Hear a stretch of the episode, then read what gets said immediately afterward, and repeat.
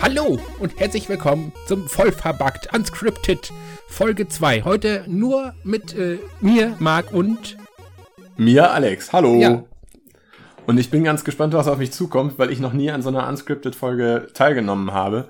Aber ich vertraue da ganz auf Marks Erfahrung, wie das Ganze so laufen wird. Ja, also im Prinzip ist es ganz einfach. Hier ist halt einfach nichts geplant. Was hast du denn als letztes gespielt? Sag mal. Äh, oh, ich spiele gerade, ich habe ja in unserer Pile of Shame Folge lang und ausführlich darüber geredet, dass Witcher 3 eins von den Spielen ist, die ich wirklich äh, lange auf meiner Liste hatte und die ich tatsächlich auch, das hatte ich angespielt, aber ich habe es, ich habe mir nie so richtig Zeit dafür genommen und mittlerweile so in den letzten paar Wochen habe ich tatsächlich ziemlich konsequent Witcher 3 gespielt. Ich immer mal wieder so ein bisschen was anderes zwischendurch, beispielsweise mal so ein Max Payne 3 wenn man einfach mal ein paar Leuten ins Gesicht schießen möchte. Aber äh, ansonsten bin ich ziemlich drin in der Witcher-Welt gerade. Was, was, was fasziniert dich so am Spiel? Also ich bin selber ein riesen Witcher-Fan, aber hast, du, sein, hast du die Bücher gelesen? Nee, leider nicht. Also für mich ist es eben dieses, es ist ein gigantisches Universum geworden. Ähm, ich habe tatsächlich, als Witcher 3 irgendwann dann rausgekommen ist, beziehungsweise als die ersten Trailer kamen, habe ich mir gesagt, okay, jetzt spiele ich sie alle durch. Jetzt spiele ich Witcher 1 durch, jetzt spiele ich Witcher 2 durch. Ich glaube, dann zwischen Witcher 2 und 3 habe ich auch die ganzen Bücher gelesen. Und diese, diese ganze Welt, also die er in den Büchern aufbaut, ich glaube, der Autor von den Büchern hat gar nicht wirklich was mit den Videospielen zu tun.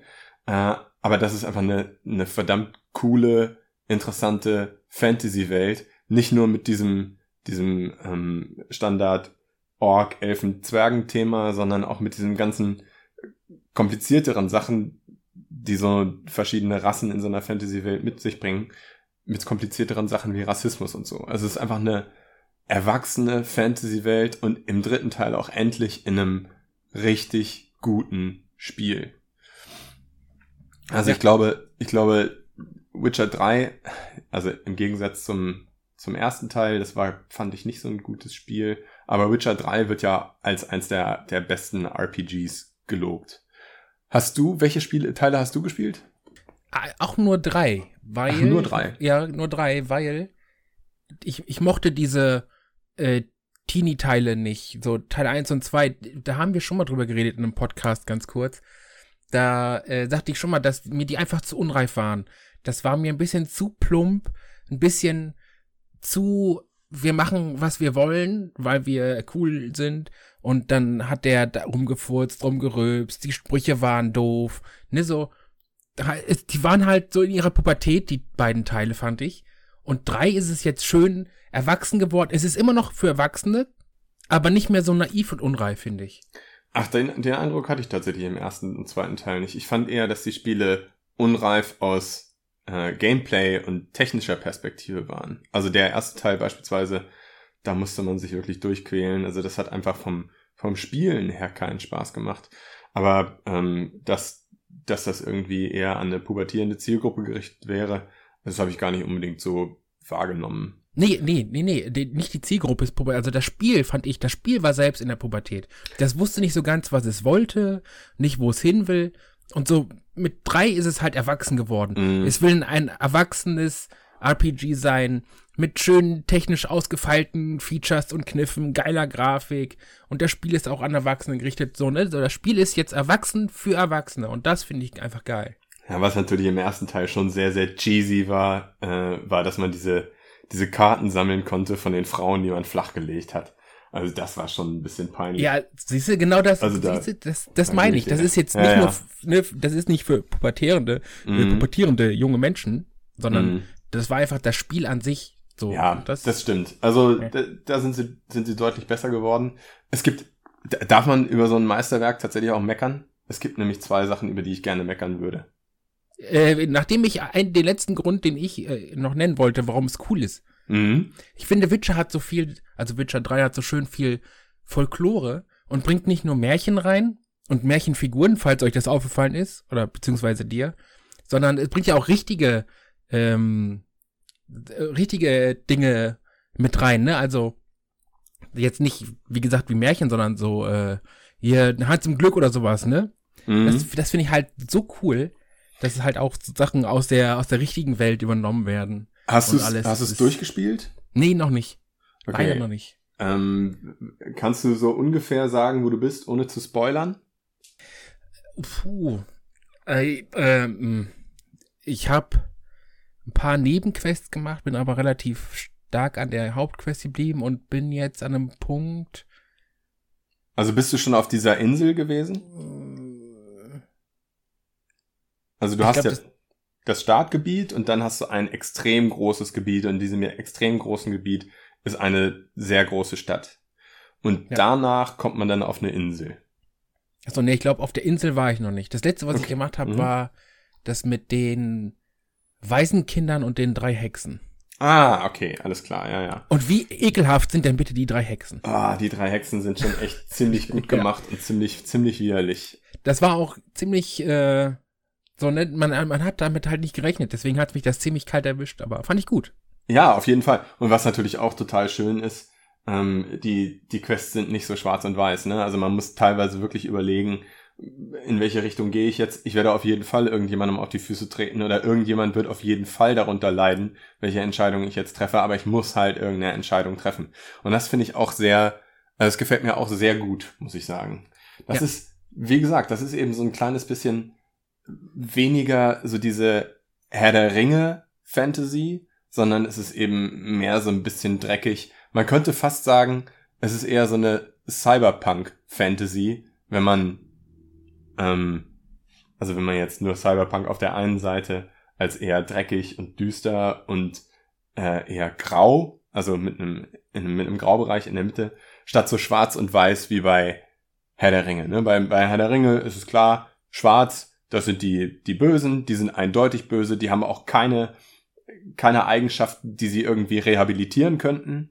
Und weiß, auf der anderen Seite sind die strahlenden Helden. Und das Einzige, was vielleicht mal bei den strahlenden Helden nicht so ganz funktioniert, ist, dass sie vielleicht mal ein kleines bisschen Selbstzweifel haben. Aber ansonsten äh, sind sie ja immer diejenigen, die die Fahne für das Gute hochhalten. Ja. Ja, das ist ja so, das ist so ein bisschen wie das Disney Fantasy und das Tarantino Fantasy, ne? So, das ja, Tarantino ja, ja. Fantasy würde ich jetzt sagen, so, das ist mehr so Witcher, das ist ein bisschen makaber, erwachsen, das möchte böse sein. Und das Disney Fantasy, das ist so ein bisschen angehaucht von böse, aber overall gut und so. Das Interessante ist ja, dass äh, Warcraft, ne, was ja auch eigentlich so ein, so ein Disney Fantasy Ding ist, dass Warcraft eben trotzdem in diese Grauschiene geht. Also äh, bei, bei Warcraft als es angefangen hat, gab es auch ganz klar die Guten, nämlich die Menschen, Elfen und Zwerge, und es gab ganz klar die Bösen, nämlich die Orks, Trolle und so weiter. Aber als die in diese World of Warcraft Schiene gegangen sind, mussten sie irgendwie das Ruder so ein bisschen rumreißen, obwohl das haben sie schon bei, bei Warcraft 3 so ein bisschen getan. Und den Orks eben auch diesen ehrenhafte, wilde Charakterzug geben, ne? Damit die Leute, also Menschen sind ja, würde ich jetzt erstmal sagen, wenn sie nicht unbedingt pathologisch veranlagt sind, äh, also Soziopathen sind oder sowas, sind ja grundsätzlich erstmal gut. Aber trotzdem willst du ja eine ausgeglichene Population auf so einem Server haben. Du willst ja eigentlich, dass 50 Leute Allianz und äh, 50% der Leute Allianz und 50% der Leute Horde spielen. Und ähm, deswegen sind auch die Charaktere, die du auf Horde-Seite spielst, im Kern gute. Ja. Finde ich ganz doch. interessant. Du bist ja bei, bei Witcher 3 also man muss ja mal ganz, ganz, ganz klar sagen, dass du bei Witcher 3 auch nicht das pure Böse bist, ne? Also du bist keine Ausgeburt der Hülle. Du mhm. kannst zum Beispiel keine Kinder angreifen, du kannst keine Unschuldigen angreifen. Also das kannst du alles gar nicht. Nee. Ne, du stimmt. kannst sie, du kannst sie erschrecken, also wenn du die Angriffstaste vor Zivilisten betätigst, dann erschreckst du die zwar, aber es passiert nichts. Trotzdem hast du aber einen echt bösen Einfluss auf deine Umwelt, wenn du es darauf anlegst. Und du kannst, du kannst ein riesen Egoist sein, ne? Ja, klar, aber ist egoistisch böse oder ist es einfach eine Einstellung? Ja, ne? Also so, das ist eine gute Frage, ja. So, Falco ist in einigen Dingen auch egoistisch, trotzdem ist er ein herzensguter Mensch. Nee, ja, also das, ja, ja. das ne, so. Ich weiß, was du meinst, klar. So, fertig. Und deswegen finde ich, ähm, Witcher 3 hat ein bisschen richtig gemacht, weil du kannst halt nicht extrem böse werden, du kannst aber trotzdem böse sein. Und mhm. das ist eine nette Mischung. Wo ich sagen muss, ja das ist irgendwo noch vertretbar und das ist auch noch was für mich, weil ich mag keine Spiele, bei denen man wirklich komplett durch und durch böse ist. Warum auch hm. immer. Nicht. Ja, über dieses böse Leute spielen in Videospielen, da haben wir ja eine ganze Folge drüber gemacht. Ja, Folge 16. Könnt ihr mal reinhören, nachdem ihr das hier genau. gehört habt. Genau. Ja, ja. Aber ansonsten Grund, äh, Witcher 3, grundsolides Spiel. Schöne Fantasy-Welt, wie Alex schon sagte. Schöne, schön erzählte Geschichten, auch immer äh, ich finde sogar, es gibt die Nebenquests, die haben manchmal sogar eine geilere Story wie die Hauptquests. Und ich glaube, und das ist das, was dir an Witcher, glaube ich, mit am meisten gefällt, oder? Die ganzen Story-Quests und so. Ich finde, genau, dadurch, dass ich mich ja wirklich so tief in diese äh, Welt eingelebt habe, indem ich, ich habe wirklich alle Bücher gelesen, obwohl jetzt vor kurzem ist, glaube ich, noch mal ein neues erschienen, das habe ich noch nicht gelesen. Aber ansonsten habe ich alle Bücher gelesen aus dem Witcher-Universum und ich habe Teil 1 und 2 gespielt. Deswegen bin ich natürlich total drin in dieser Hauptstory. Aber, wie du gerade sagtest, die Nebenquests sind manchmal besser. Warum? Weil sie kürzer sind. Also die Nebenquests haben einen Storybogen, der dann vielleicht mal eine halbe Stunde, dreiviertel Stunde geht und sind dann schön knackig und, ähm, und du, du kannst die komplett durchleben innerhalb von einer Session. Bei der Hauptstory, die Hauptstory leidet einfach so ein kleines bisschen darunter. Ich bin jetzt ich habe das Spiel, ich habe mal nachgeguckt, 65 Stunden gespielt. Was für mich schon verdammt viel ist. Also ähm, es gibt nicht so viele Spiele, die ich 65 Stunden gespielt habe. Ich spiele ja lieber mehr unterschiedliche Spiele als eins besonders lange. Ja. Ich kann mich noch an ein gutes Quote von dir erinnern, wo du sagtest, ich zahle lieber 100 Euro für ein Spiel, das 5 Stunden geil ist, anstatt 10 Euro für ein Spiel, das 100 Stunden scheiße ist. Richtig, ganz genau. das war ein geiles Quote. Absolut. Das, das Absolut. nutze ich immer gerne, wenn Leute ankommen mit, äh, Value, Zeit, Geld. Dann genau. äh, nutze ich dieses Quote immer. Ist übrigens auch in einem Podcast, ich weiß nicht mehr in welchen, aber es war in einem unserer Podcasts. Ja. Und ähm, also in diesen 65 Stunden ist die Hauptstory noch nicht durch. Ne? Also ich habe viele von den Nebenaufgaben gemacht, stelle jetzt allerdings fest, dass ich für die Nebenaufgaben häufig nur noch einen Erfahrungspunkt kriege oder zwei Erfahrungspunkte und für den nächsten Stufenanstieg brauche ich aber 2000, weil ich einfach schon weiter bin von meinem Charakterlevel her. Also ich bin Level 22 und die Quests sind Level 15. Und dann kriegst du halt keine Erfahrung mehr. Aber ähm, die Hauptstory ist halt immer noch nicht durch und man verliert sie immer mal wieder so aus dem Fokus. Und deswegen finde ich diese, diese kurzen Nebenquests, die knackig sind und die ein cooles Ende haben und einen coolen Anfang, die finde ich teilweise auch besser. Ja, aber findest du, nicht, dass das sogar gut ist, wenn du die Hauptquest so ein bisschen aus dem Fokus verlierst und dich in den Nebenquests verlierst und dir dann denkst nach zehn Stunden, geil, das war ja alles nur Nebenquests. Also ich finde das immer gut. Ja, ich, ich bin da so ein bisschen zwiegespalten, weil ich glaube, dass auch die, also die Hauptquest ist ja das, was eigentlich die, die Welt und die Geschichte des Witcher vorantreibt. Äh, da geht's ja wirklich um Personen, die du aus den Büchern also die du in den Büchern kennen und lieben gelernt hast und die eine Bedeutung haben. Das ist eigentlich der Handlungsstrang, der für mich persönlich am wichtigsten ist. Aber in der Art und Weise, wie ich es jetzt gespielt habe und wegen der ganzen Nebenquests, ist es der Handlungsstrang, der am weitesten in den Hintergrund gerückt ist. Also ich könnte mir vorstellen, und das ist Kritik auf einem wirklich hohen Niveau, ich könnte mir vorstellen, dass Witcher ein besseres Spiel wäre, wenn es nicht, das ist jetzt eine völlig willkürliche Nummer, ne? Also ich habe keine Ahnung, wie viele Quests es tatsächlich sind. Aber Witcher wäre besser, wenn es statt 400 Quests nur 200 Quests hätte. Weißt du, was ich meine? Ja, also ein bisschen komprimiert. Ja. Und da, dafür dann äh, schneller abgehandelt. Genau, und ich habe gehört, dass die DLCs ähm, jeweils dann auch, ich glaube, der erste DLC dauert nochmal 15 Stunden, der zweite DLC dauert nochmal 30 Stunden. Und ich könnte mir vorstellen, also ich werde das, das Hauptspiel abschließen, ich könnte mir vorstellen, dass die DLCs selber vielleicht sogar cooler sind als das Hauptspiel, weil sie ihre Geschichte eben nicht über 100 Stunden erzählen oder beziehungsweise ihre Geschichte nicht auf 100 Stunden verteilen, sondern ihre Geschichte auf 40 Stunden beziehungsweise 20 Stunden verteilen. Das ist dann vielleicht sogar nochmal besser. Ja. Ich bin gespannt. Wir werden es erfahren. Bald sogar. Äh, was, was war denn deine Lieblingsquest oder deine Lieblingsstoryline oder was war das äh, größte Feeling, das du hattest oder was war der schönste Moment oder was auch immer? Oh, ganz schwer zu sagen. Es gibt wirklich, wirklich, wirklich extrem viel. Also Ähm, für mich ist, ich will, ich will nicht spoilern, ich versuche es so allgemein wie möglich zu halten. Für mich ist die Art und Weise, wie Jennifer und Geralt miteinander umgehen und wie sich auch deren Verhältnis zueinander entwickelt, eigentlich am interessantesten. Ähm, aus den vorherigen Witcher-Videospielen kennt man hauptsächlich diese Triss Marigold. Das ist so eine andere Zauberin.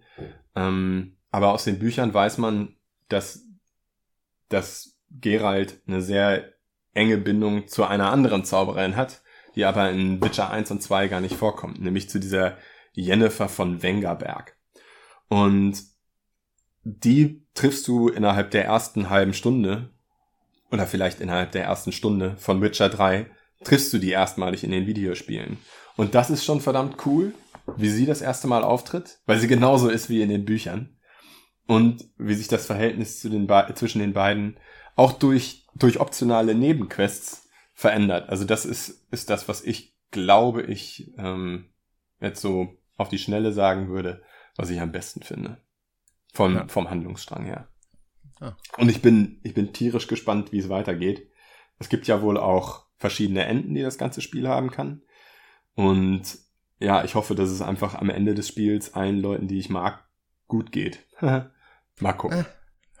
Geil. Ich finde das echt faszinierend und cool, dass du nicht sagst, mein Lieblingsmoment ist, äh, wo Y seinen Kopf verloren hat, weil er Ärger mit Z hatte. Sondern ich finde es geil, dass du die Charakterentwicklung cool findest und die als besonderen Moment heraushebst. Das finde ich echt cool. Das ist eine schöne Einstellung. Ja, und es ist vor allen Dingen auch ein, ein, Zeichen für ein unglaublich gutes Spiel. Ja, ja, nach, ne? klar.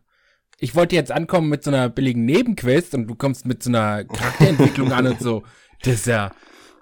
So, ich möchte das trotzdem. Das ist eine Nebenquest. Eine kleine mhm. Nebenquest, trotzdem hat sie mir gefallen. Also, wer nicht gespoilert werden möchte über ein mittlerweile, glaube ich, fünf Jahre altes Spiel. Vier? Äh, Drei? Ich glaube 2013. Warte, ich kann mal bei, bei GOG gucken, ob hier irgendwo steht. Auf jeden Fall, es ist schon ein bisschen älter. Aber, ist schon was älter, ja. ja. Also wer nicht gespoilt werden möchte, der muss ganz kurz ein paar Sekunden vorklicken. Ich fand ähm, die Quest cool, wo du so, ein, so einen weiblichen Geist findest in so einem Turm.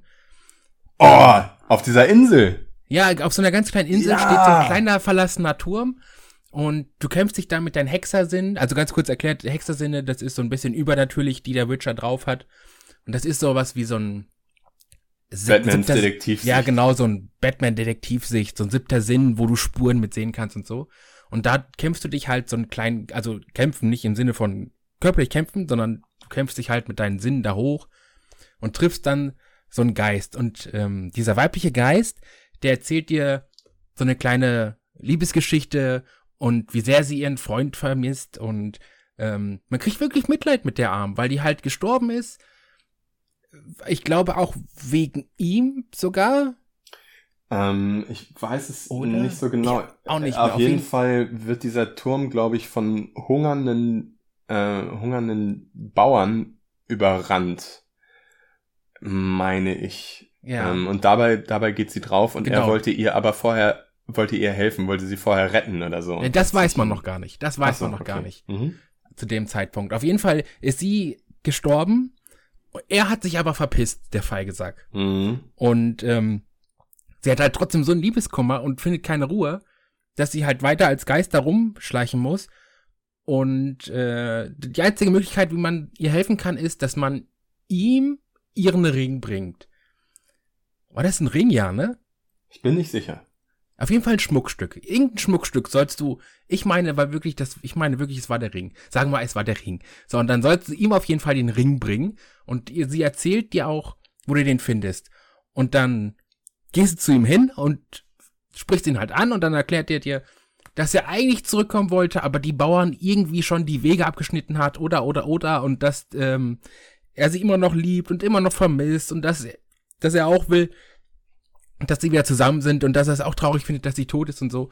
Und dann gibst du ihr halt den Ring und dann hat sie die Sache erledigt, die Quest ist beendet und dann gehst du raus und dann hörst du auf einmal ein komisches, unnatürliches Schreien und Geknurre. Du hörst menschliches Schreien, du gehst zurück ins Haus und dann hat sie ihn einfach mal abgeschlachtet. Ja, genau. Das fand ich super. Das ist ja. klasse. das ist so, das ist so, sie lügt halt und im Prinzip will sie gar nicht wiedersehen, weil sie ihn so liebt, sondern sie will ihn wiedersehen, weil sie ihn so hasst und dann reißt ihn halt einfach, einfach in Stücke. Und du dachtest die ganze Zeit, ja, du machst was Gutes, aber nö. Ich habe mir das ja schön geredet. Ich dachte, dann sind sie halt im Tod wieder vereint. ja, ja. Ich weiß nicht, ob es so funktioniert, aber ja, auf jeden Fall. Das, das war eine coole Quest. Ja, das ist ein cooler, cooler Twist gewesen. Ne? Wie gesagt, ist jetzt nicht groß und spektakulär, aber es war halt einfach ein schöner Twist, der auch schön Witcher 3 so ein bisschen widerspiegelt. Ne? Du weißt eigentlich gar nicht, was du da tust, bis du es getan hast und es mhm. zu spät ist. Das fand ich ganz cool. Das war ja. so ein. Ja. Es gibt zwei Dinge, die mich nerven an diesem Spiel. Und oh, yo. Die ich, da war ja was. Finde, dass sie, ich finde, dass sie das Spiel auch nicht besser machen. Also man hätte es gut weglassen können. Ähm, das eine ist das Inventarmanagement. Es ist für mich völlig undurchsichtig, welche dieser Items ich brauche und welche nicht. Mittlerweile habe ich es glücklicherweise geschafft, dass ich über so eine Satteltasche deutlich mehr Gepäck mit mir rumschleppen darf als vorher. Aber vorher hatte ich das ungute Gefühl, ich mache hier eine, eine Gegnergruppe von fünf Banditen weg, sammle all deren Sachen ein. Oh, und jetzt muss ich schon was wegwerfen, weil ich nicht mal mehr in normaler Geschwindigkeit zum nächsten Händler komme. Also du musstest, wenn die Satteltaschen eben nicht, ausge äh, nicht, nicht vergrößert sind, musst du schon am Anfang dir wirklich genau überlegen, was von den Items nehme ich denn jetzt mit und was nicht. Und das ist, geht so ein kleines bisschen gegen meine, naja, Diablo-Natur, gegen meine Rollenspiel-Natur, wo man doch eigentlich alles einsammeln will.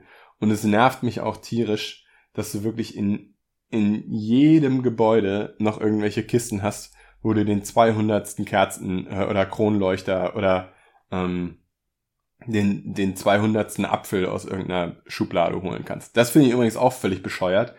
Die Leute haben Dumplings. Dumplings sind Maultaschen, ne? Die haben Maultaschen in ihrem Schrank rumliegen. Da, wo du normalerweise Unterwäsche reinpacken würdest. Sowas reißt mich total raus. Oder äh, es, es liegt ein Buch in irgendeiner Tonne. Niemand legt ein Buch in eine Tonne, aber bei Witcher lootest du eben eine Tonne und dann ist vielleicht der Inhalt zufallsgeneriert und dann liegt da ein Buch drinne. Das finde ich halt, dieses ganze, ganze Items sammeln, dieses ganze Inventar organisieren, das finde ich, hätte man ein bisschen besser lösen können. Das ist auch wieder das, ne? Zu viel von einer guten Sache ist nicht unbedingt gut. Ja. Du, du lootest im Laufe dieses Spiels nicht 1000 Items, sondern du lootest im Laufe dieses Spiels 100.000 belanglose Items. Und, Und genau das finde ich, genau das macht ähm, auch das, das Looten kaputt, finde ich. Das ist das, was mir auch an Witcher wirklich keinen Spaß macht. Du hast keine Befriedigung durch den Loot, den du kriegst. Weil zu 90% ist immer alles gleich gut oder schlechter. Mhm. Dann ist es noch blöd verteilt, wie du schon sagtest. Wenn ich hier so eine, so einen, so einen Nachttisch aufmache, wobei im Nachttisch wären Dumplings noch lustig, irgendwie. Mhm. So, ja, aber ähm, es ist auch einfach diese Masse. Und dann kommt dieses wirklich schlechte Inventar dazu und ja. du hast irgendwie zwei Stunden lang nur gelootet und dann guckst du durch, was du gekriegt hast und dann ist da nur Scheiße bei gewesen. Es ist unübersichtlich und so. Also ich kann dir da voll und ganz zustimmen. Das ist auch furchtbar. Das ist halt überhaupt nicht, überhaupt nicht befriedigend, ne? Und du, du weißt auch bei den Händlern, weil die Händler dir auch nicht nur vier verschiedene Sachen anbieten, sondern 37 verschiedene Sachen anbieten. Das Durchschauen ist auch nicht so cool. Also ein bisschen weniger von diesem ganzen Kram hätte dem Spiel gut getan. Aber es gibt noch eine Sache, die mich noch mehr aufregt. Ja, bitte. Du hast als Quests hin und wieder mal Pferderennen. Und diese Pferderennen sind so beschissen implementiert, dass ich am liebsten in meinen Controller gebissen hätte. Ich habe vor, vor drei, vier Tagen so eine Questreihe abgeschlossen. Du musstest äh, drei, vier Rennen hintereinander machen und das letzte in der Questreihe ist halt das große Rennen. Und das war, das war sogar noch beschissener als alle anderen, denn wenn du vom Weg irgendwie mal, und das ist jetzt kein Scheiß, fünf Meter vom Weg abgewichen bist, dann hat er das schon als verloren gewertet, hat dir die Abschlussanimation gezeigt, wo, wo Gerald dann in diesem Hof wieder ankommt und vom Pferd absteigt, hat dir dann die Animation oder die Sequenz gezeigt, wo derjenige, der, der Questgeber, dich runterputzt. Und dann konntest du erst neu laden und das Neuladen an der Stelle hat auch, und das ist jetzt auch nicht übertrieben, 30 oder 40 Sekunden gedauert. Und das war eine so unfassbar beknackte Erfahrung. Also zum einen, dass es total schnell scheitert und du, du nichts dagegen tun kannst, weil auf der Minimap wird ja dieser Pfad eingeblendet, den du laufen musst. Ne? Ja. Der bewegt sich aber nicht so schnell wie das Reittier. Also das bedeutet, der korrigiert sich nicht. Ähm, du kannst also relativ leicht vom Weg abkommen. Also es hat ein bisschen gedauert, bis ich überhaupt wusste, wo ich langreiten muss. Und jeder neue Versuch dauert auch einfach nochmal ewig, bis du ihn starten kannst. Bei, bei sowas wie Super Meat Boy. Super Meat Boy hast du gespielt? Nee, das ist gar nichts für mich. Oder Hotline Miami? Auch nicht. Aber ich, ich kenn's, aber ich spiele sowas nicht ernsthaft. Also bei den Spielen, die Spiele funktionieren ja auch, basieren ja auch darauf, dass du scheiterst und scheiterst und scheiterst und scheiterst. Aber der nächste Versuch beginnt instant. Ich also wollte sagen, der Unterschied ist, du sollst da sterben und eben weil du sterben sollst, bist du halt instant wieder da, ne? Richtig. Also. Und ähm, also ich weiß nicht genau, für so ein Super Meat Boy Level brauchst du vielleicht 50 Versuche. Oder für ein Hotline Miami Level brauchst du vielleicht auch 30, 40, 50 Versuche.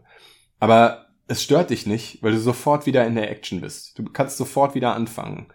Und bei Witcher, ah, also ich brauchte für dieses, für dieses Rennen vielleicht, ich sag mal, 15 Versuche. Und Versuch 3 bis 15 haben mich richtig, richtig, richtig hart genervt.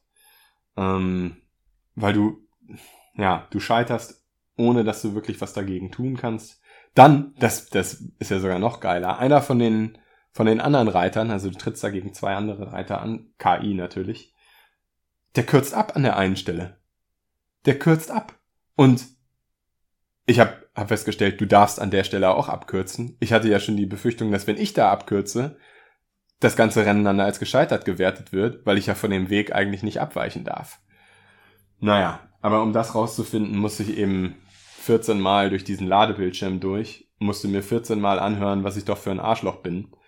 Und äh, musste 14 Mal angucken, wie Gerald da in Zeitlupe von diesem Pferd runtersteigt. Das hat mich schon echt genervt. Ja. Oh, da, da kommt mir sofort dieses Scheißrennen in Mafia 2 in den Kopf. Alter! ich wusste es. Aber das, das ist, ist so äh, das ist Mafia 1. War das der Mafia 1, ja? Mafia 1, du, Ach, du stimmt, fährst doch mit diesem, 1, ja. mit diesem uralten Rennwagen, ne? Mit so einem ja. Silberpfeil oder was ist ein Silberpfeil? Keine Ahnung. Du fährst auf jeden Fall mit diesem, ganz genau so eine so Scheiße. Ding, ja. Wo das, wo es früher schon, ohne Witz, früher haben die Menschen echt gespart, was Internet-Traffic anging, mhm. weil das echt teuer war, ne? Ja. Aber da haben wir schon angefangen, Safe Games hoch und runter zu laden, die nach dem Rennen sind. Ja nur damit man das Rennen nicht mehr machen kann. Das war genauso scheiße. Das erinnert mich auch genau daran. Und damals gab es noch nicht, und das ist wirklich damals. Ja. Damals gab es noch keine schnellen SSDs, ne? Da mhm. waren Ladezeiten um einiges länger. Und Mafia, das ist halt das Ding. Das sind dann, das sind dann solche geilen Spiele mit ein so einer Sache, die das Ganze irgendwie echt kaputt machen kann.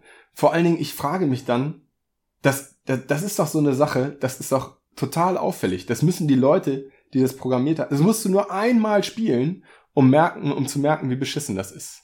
Ja, also das kann das denn sein, dass das QA so krass versagt? Und dann bei so einem AAA-Titel, ne? Das ist wie ja. Unterwasserlevel. Die machen das ganze fucking Spiel kaputt. Ja. So, warum? Wem fällt das denn nicht auf, dass das scheiße ist? Aber das ist auch das Problem, okay, bei Witcher jetzt nicht, aber bei diesen ganzen Unterwasserleveln in japanischen Spielen, ne, dass die Japaner nicht zugeben, wenn sie kacke sind. Mhm. Das ist aber. Und also was ich eben so erstaunlich daran finde, ist, ist wirklich dieses, du, du brauchst es nur einmal ausprobieren, um zu merken, dass das scheiße ist. Also ich, ich kann mir halt nicht vorstellen, dass es irgendjemandem auf diesem Planeten gibt, der gesagt hat, wieso mit dem Mafia, mit dem Mafia-Rennen, da war doch überhaupt nichts verkehrt. Das war doch so, wie es war, war es doch super. Ich glaube, ich habe das erst gespielt, als es gepatcht war. Also, ne, beziehungsweise ich habe es erst geschafft, als es gepatcht war. Ja. Ich glaube, das war entweder habe ich das auch gepatcht oder ich habe mir einen Safe geholt, der wirklich danach war. Hm. Da gab es ja welche auf, äh, weiß ich gar nicht mehr. Mafia wäre auch so ein, so ein Spiel, ja? das ich so gut fand, dass es eigentlich cool wäre, das nochmal durchzuspielen. Jetzt gibt's da aber ein Problem. eins, eins meiner verhasstesten Probleme auf diesem ganzen Planeten. Äh, die Lizenzen für viele der Musikstücke sind ausgelaufen. Das bedeutet, du kannst es zwar jetzt beispielsweise, ich glaube, du kannst es sogar bei Steam oder bei GOG, kannst es sogar kaufen, aber du hast dann nicht alle Musikstücke dabei. Ja. Ist das wirklich so ein Ding, wo du sagen würdest, ich spiel's nicht mehr? Also, ich finde, es ist ein Ding, was das Spiel verändert. Also, du hast dann nicht mehr die gleiche Erfahrung, wie du sie damals hattest. Das ist ja bei, bei GTA, äh, GTA 4 jetzt letztens auch so gewesen. Ähm, das haben alle, die das gespielt haben, sind vom, vom Flughafen, ich glaube, dein Cousin holt dich vom Flughafen ab und fährt mit dir in die Stadt. Und während, des, während der Fahrt läuft ein bestimmtes Musikstück, das sie lizenziert haben. Und dafür haben sie die Liz Lizenz jetzt nicht mehr.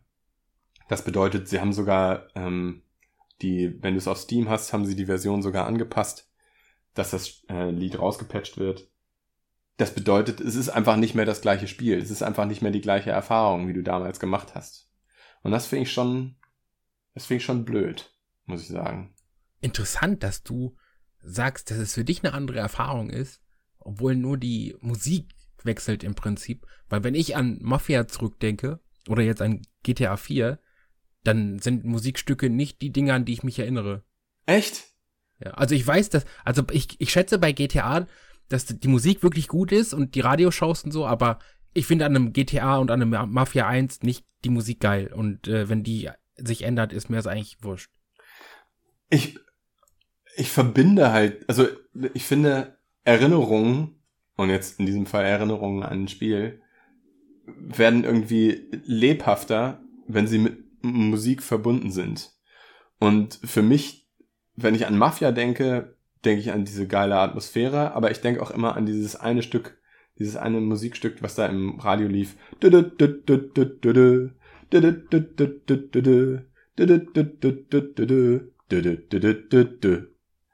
Ähm, und ich könnte mir vorstellen, dass das beispielsweise eins der Musikstücke ist, die nicht mehr drinne sind.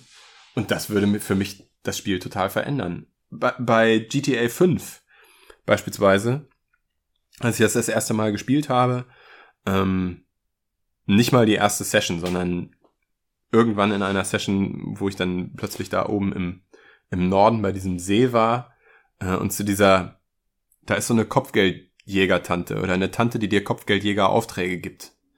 Und das erste Mal, als ich bei der auf dem Parkplatz gefahren bin, lief von den All Saints Pure Shores, dieses, dieses Beach-Lied. Kennst du den Film The Beach? Ja, ja. Und dieses, der, der Song, der lief da im Radio und das, das hat sich mir total eingeprägt. Also, die, die Musik hat dafür gesorgt, dass diese eine Erinnerung an dieses Spiel so lebhaft geblieben ist. Viele andere Sachen in dem Spiel habe ich vergessen, aber die Musik hat das Ganze irgendwie so ein bisschen, und deswegen ist es ärgerlich, wenn die Musik sich in so einem Spiel verändert.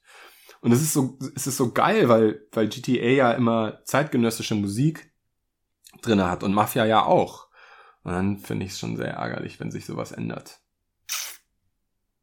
Siehst du mal, hätte ich nicht gedacht. Also, ja, ist auch mal eine neue Ansicht, ne? Ähm, Finde ich gut. Oder, also das, das betrifft viele Spiele, die sehr starke Soundtracks haben. Ich glaube, das wäre genauso, wie wenn du bei einem, bei einem Gears of War den Soundtrack rausnimmst. Oder, oder denk mal an Diablo, das erste Diablo, ohne diese Musik in Tristram. Ja.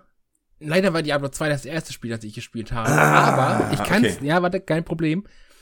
Äh, es gibt ja in Diablo 2 das Lager. Und diese, dieses erste Geklimper auf dieser alten Klampfe. Ja. Wenn du ins Spiel reinkommst. Ja. Jeder kennt die Diablo 2 typische Musik. Das, ja. das ist halt auch wirklich, wenn ich zum Beispiel das äh, Diablo 2 mute und dann da so ein bisschen looten und leveln gehe und ich nebenbei irgendwie was gucke, dann fehlt mir die Musik tatsächlich. Also da muss ich schon zugeben, da hast du schon recht. Also. Naja, und bei, aber, ja. bei Spielen, wo der Soundtrack nicht extra für das Spiel gemacht ist, sondern, sondern wo die Leute äh, Musikstücke lizenziert haben, da, da kann es halt passieren, dass diese Lizenzen auslaufen. Ich finde das, ich finde das total blöd und total schade. Aber stell dir mal vor, die, die Diablo 2 Musik wäre jetzt nicht original von Blizzard erstellt worden für das Spiel, sondern die hätten sie eingekauft äh, und hätten da nur eine zeitlich begrenzte Lizenz. Das, ich glaube schon, dass das das komplette Spiel verändern würde. Ja, doch. Also verändern, vielleicht verändern nicht, aber ich glaube, es würde mir extrem fehlen. Und Ja. das wäre, glaube ich, schade. Also, Ja. Gut, gut. Ja, doch. Kann ich, kann ich jetzt nachvollziehen. Allerdings würde ich nicht sagen, dass es das Spielgefühl ändert, sondern es würde einfach nur, wie gesagt, es würde dazu führen, dass mir was fehlt. Aber Mhm, ja. Ja, ansonsten ähm, Mafia 2 fand ich dann auch gut. Habe ich auch durchgespielt, aber Mafia 3 habe ich beispielsweise gar nicht mehr, gar nicht mehr durchgespielt. Obwohl das eigentlich so ein Spiel ist, ne, Open World, cooler Charakter, also cooler Protagonist, den man da steuert. Aber irgendwie habe ich den Zugang nicht gefunden. Ne, ich Liegt auch nicht. Das, das war mir auch zu lang. Also der, der Zeitabstand zwischen Mafia 2 mit diesem absolut fiesen offenen Cliffhanger als Ende Mhm. und Teil 3, das war mir einfach, weiß ich nicht, das war mir zu lang. Das Ja. hat nicht mehr, als Teil 3 kam, war es mir egal und das war falsch. Ja, verstehe ich. Verstehe ich. Aber hat ja trotzdem funktioniert, ne? so wie es mit guten Spielen halt ist. Gute Spiele funktionieren trotzdem auch, wenn man als Individuum es nicht kauft. Hast du den Eindruck, dass Mafia 3 so, ein, so, so, eine, so eine positive Resonanz hatte? Ich glaube, die Ja. Wertungen für Mafia 3 waren jetzt nicht so toll. Wahnsinn. Also ich habe, wie gesagt, ich habe mich damit nicht mehr beschäftigt, einfach weil mir das so egal geworden ist. Ich dachte immer, Mhm. das käme gut an. Ja, ich glaube, bei Mafia 3 war auch wieder so ein bisschen das Problem, die wollten, also die, die wollten das unbedingt in einer offenen Welt machen und sie wollten unbedingt ganz viele Nebenmissionen einbauen. Und diese Nebenmissionen wurden aber so repetitiv und so belanglos und du musstest sie vor allen Dingen so häufig machen, dass das das eigentliche Spiel ziemlich stark negativ beeinflusst hat. Ähm, wenn die, ich bin ja sowieso ein Fan von linearen Spielen. Also ähm, Spiele, in denen du nicht zigtausend Nebenmissionen Ich mag offene Welten, aber ich brauche nicht 10.000 Nebenmissionen da drin. Wenn die aus Mafia 3 einfach ein lineares Spiel in dieser offenen Welt gemacht hätten, ich glaube, das hätte dem Spiel besser getan, weil die Missionen, die eigentlichen Story-Missionen, die sollen sogar sehr gut sein. Nur dieses ganze Nebenzeug, das soll echt langweilig und doof sein. Ja, das, das Problem hat GTA auch schon, finde ich. Dieses, äh, also nicht die Nebenmission, sondern eher diese Nebenaktivitäten wie Bohlen und so ein Scheiß. Mhm. Das fand ich auch echt lahm. ja, Das ist auch und so. Ich habe die beispielsweise nie gemacht. Also ich habe mich bei GTA 5 habe ich mich einmal ins Kino gesetzt, fand den Film so scheiße, ähm, dass ich die ganzen Nebenaktivitäten bei GTA 5 gar nicht gemacht habe. Und bei GTA 4 weiß ich gar nicht, was es für Nebenaktivitäten geht, gibt. Ich glaube, du kannst mit deinen Kumpels irgendwie saufen gehen, aber genau weiß ich es nicht.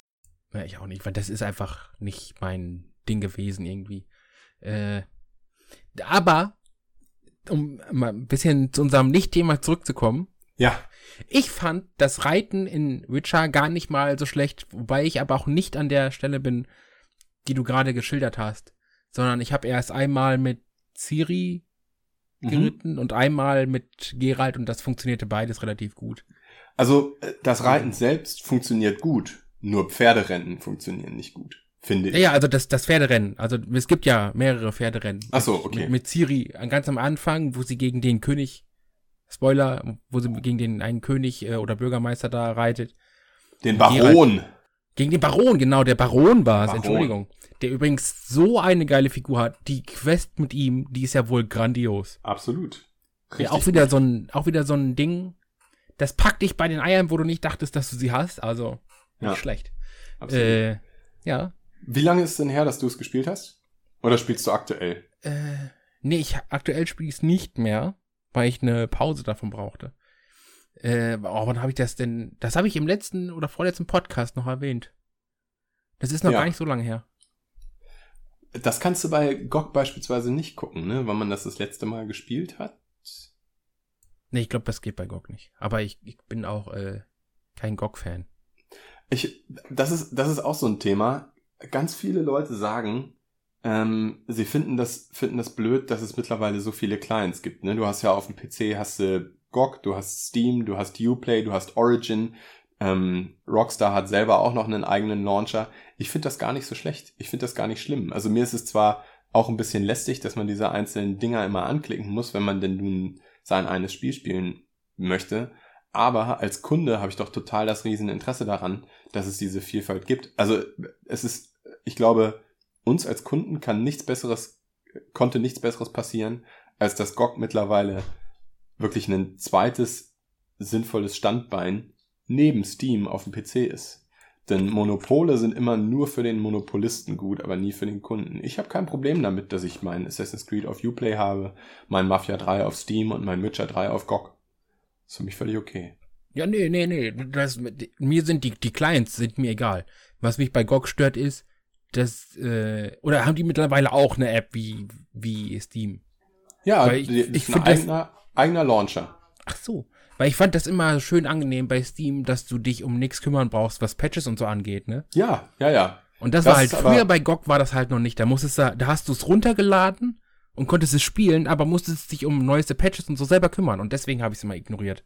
Ah, okay. Nee, das ist aber, äh, das ist bei, bei GOG aber mittlerweile auch, ähm, auch drin. GOG hat sogar etwas, was total cool ist. Du kannst bei deinem Spiel auf die, ähm, auf die Patch-Version draufklicken und dann zeigt er dir das, das Changelog für alle Patches der Vergangenheit. Ne? Also ich klicke hier jetzt auf meine 1.31, Klammer auf A, Klammer zu, und dann zeigt er mir das Changelog an, also was am 22. März 2017 passiert ist, aber es zeigt mir eben auch, was im August 2016 geändert wurde, was im Juli 2016 geändert wurde. Das finde ich schon mal sehr geil, weil das bei Steam beispielsweise nicht so einfach ist, das Patchlog zu finden. Und jetzt? Ja, auch doch. Ja? Ja. Okay. Also spätestens, spätestens wenn du im, im äh, Community Hub oder in, in den Neuigkeiten nach Versionsupdates guckst und das filtern lässt, ist, ist es das gleiche, es ist nur ein bisschen mehr Aufwand, aber. Ja. Und sie haben noch eine Sache, die ich unfassbar cool finde. Ähm, du kannst DLCs kaufen, aber du kannst die DLCs auch aktivieren und deaktivieren. Also ich habe jetzt beispielsweise letztens, ne, ähm, war mal wieder Sale bei GOG, ähm, habe ich mir diese beiden großen DLCs für Witcher, also das eine heißt Heart of Stone und das andere Blood and Wine, glaube ich. Ja. Ähm, habe ich mir geholt, aber ich habe sie noch nicht aktiviert. Das bedeutet, also ich habe hab die Checkbox noch nicht gesetzt. Das bedeutet, die ganzen Quests tauchen im Spiel noch gar nicht auf. Und das finde ich richtig, richtig geil, weil ich nämlich erstmal das Hauptspiel zu Ende spielen möchte, aber auf der anderen Seite diesen günstigen Sale natürlich nutzen wollte. Und das würde ich mir, würde ich mir manchmal eben auch bei, ähm, obwohl bei Steam kannst du das auch, ne? Du kannst bei den einzelnen DLCs kannst du Install und Uninstall sagen. Ja, beziehungsweise Uncheck und Check. Ich glaube, du hast da so Checkboxen. Ja. Aber jetzt, wo du es so aktiv sagst, das ist eine echt coole Funktion. Ja. Also, ich habe schon öfters ein paar Rollenspiele gespielt, für zum Beispiel jetzt Konsole und dann hatte ich es auf dem Rechner. Auf dem Rechner hatte ich die DLCs nicht. Und dir fehlt halt das komplette Spielgefühl irgendwie auf einmal, weil du da so ein paar extra Items und so nicht hast und alles. Also, das zusätzlich an- und ausschalten, finde ich echt cool. Ja. Ich warte immer noch auf eine Funktion, äh, die aber relativ schwer zu machen ist, vor allem äh, serverstrukturmäßig, dass du zwischen den Patches hin und her wechseln kannst. Das oh, dass du sogar eine frühere Patch-Version spielen kannst. Ja. Weil, wenn du weißt, ah. okay, der Patch funktionierte bei mir, der nächste Patch nicht mehr, dann gehst du einfach ein Patch zurück und, weiß ich nicht, Steam oder GOG setzt das Spiel auf den Patch zurück und dann funktioniert's halt wieder und dann kannst du entweder auf einen Fix warten oder auf eine neue Version. Weißt du, das wäre halt okay. auch geil. Ja, und eigentlich spricht ja auch nichts dagegen, ne? Ja, bis auf den riesigen Serverplatz, den du brauchst und du musst ja irgendwo, irgendwo die verschiedenen Versionen hosten. Ja, sind, sind das nicht inkrementelle Sachen meistens? Oder ja, wenn du, wenn also du, wenn du, ja wenn du einen guten Dev hast, ja. Aber wenn du jetzt einen Indie-Dev hast, der dieses Inkrementelle nicht so gut drauf hat, ja. der haut wahrscheinlich mehrere Builds raus, die nicht inkrementell sind, sondern wo du den kompletten Bild nochmal neu laden musst. Wobei inkrementell natürlich auch den Nachteil hat, wenn du das Spiel äh, deinstallierst und es dir dann nochmal auf die Platte haust, dann willst du ja auch nicht erst die 1.00 installieren und dann dir nach und nach die Patches ziehen, dann willst du ja eben schon die 1.97 oder so ähm, als Komplettversion ziehen. Ja, Na. das ist wahrscheinlich ein Problem mit dem Speicherplatz, das stimmt schon, ja. Ja, aber nichtsdestotrotz wäre die Funktion halt geil und das wünschte ich mir halt manchmal. Hm, ja, so. kann ich verstehen. Kann ich verstehen. Ich habe glücklicherweise nicht so häufig, ähm, nicht so häufig Probleme. Mein Rechner ist ja, also ich benutze meinen Rechner im Prinzip wie eine Konsole. Ne? Ich habe den einmal aufgesetzt und seitdem habe ich keine Veränderungen daran vorgenommen. Und klar gibt's hin und wieder mal Spiele, wo man dann einen Treiber aktualisieren muss, aber Treiber aktualisieren funktioniert, funktioniert ja mittlerweile auch automatisch. Aber ich habe nicht so viel Software auf meinem Rechner, die irgendwelche Spielinstallationen kompromittieren könnte oder so. Also es ist eigentlich praktisch ist. Ja, es ist eigentlich quasi eine Konsole, mit der ich auch im Internet surfe. Ja. Aber okay, du bist jetzt, also ich möchte jetzt nicht sagen, dass du langweilig bist, aber du bist jetzt auch kein Mensch, der großartig an seinem Rechner arbeitet, ne? Also du hast deinen dein Rechner auf Arbeit, mit dem genau. du arbeitest, klar. Genau. Aber zu Hause tust du das ja gar nicht. Also richtig. Ich habe auch nur, das ist auch, also mein Rechner ist auch nur ein Daddelautomat mit ein bisschen Zusatzfunktionen von Adobe Premiere und so ein bisschen Photoshop und so, also so, so semi-professionell. Ansonsten daddel ich damit auch nur. Das reicht. Ja. Was zockst du denn gerade? Also wir haben jetzt ziemlich lange über Witcher 3 gesprochen, aber was zockst du gerade? großartig. Äh, ganz kurz, bevor wir dazu kommen, was ich spiele, worum geht's in den, bevor, bevor jetzt Leute wie ich und die ganzen Hörer, die jetzt neugierig sind, was haben denn die Bücher von Witcher mit dem Spiel zu tun? Okay, ähm, also die Bücher, sämtliche Bücher, die ich gelesen habe, und wie gesagt, es ist wohl eins noch jetzt vor kurzem rausgekommen, spielen vor dem ersten Witcher-Teil. Also zu Beginn des ersten Witcher-Teils leidet Geralt an Amnesie und das ist sozusagen das Setup für die Videospielreihe. Ähm, und alle Bücher spielen komplett vorher. Ähm, du lernst aber in den Büchern, du lernst schon im ersten Buch diese Jennifer von Wengerberg kennen und die taucht immer und immer und immer wieder auf. Sie spielt nicht die ganze Zeit eine Rolle, aber sie taucht eben immer mal wieder auf. Du lernst auch die anderen Zauberinnen kennen. Also ich weiß nicht genau, du warst ja jetzt schon in Wellen, also in diesem, dieser äh, Region von Witcher 3 äh, und hast eine, hast wahrscheinlich eine Zauberin da irgendwo im Wald kennengelernt, ne? Ja. Die taucht auch in den Büchern davor auf und ähm, auch in, in Witcher 2 tauchen einige Zauberinnen auf, die du einfach früher schon mal kennengelernt hast. Das ist ohnehin, das ist ohnehin jeder na, ich würde nicht sagen jeder einzelne Charakter, aber ich würde sagen so 70 Prozent der Charaktere, die in äh, den unterschiedlichen Witcher-Büchern vorkommen, äh, Entschuldigung, die in den unterschiedlichen Witcher-Videospielen vorkamen, ähm, kamen vorher schon mal im Buch vor, wurden vorher im Buch schon mal erwähnt. Also im, im ersten Teil vom Witcher-Videospiel hast du beispielsweise auch so ein Love Interest. Das ist so eine ich würde sie als Krankenschwester bezeichnen oder eine Heilerin. Die tauchte vorher auf jeden Fall schon mal auf in den Büchern. Und diese Triss Marigold, was ja dein Gspusi in Teil 1 und 2 ist, die taucht in den Büchern eben auch auf. Und gerade in Teil 3 tauchen etliche Charaktere auf, die in den Büchern schon eine Rolle gespielt haben. Also Rittersporn, beziehungsweise auf Englisch Dandelion, ist in den Büchern praktisch die ganze Zeit vertreten. Also du hast einfach extrem große Überschneidungen, was die Charaktere angeht. Und es wird in vielen kleinen Ereignissen, in so vielen kleinen Ereignissen, dass ich sie mir gar nicht alle merken kann. Es sind ja auch immerhin sieben Bücher, glaube ich.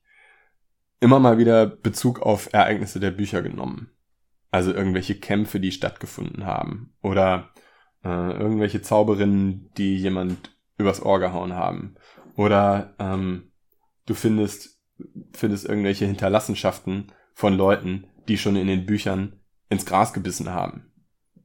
Also beispielsweise hatte ich jetzt, hatte ich jetzt letztens in dieser großen Stadt, habe ich irgendwo bei einem Sammler das Seil gefunden, mit dem der und der aufgeknüpft wurde.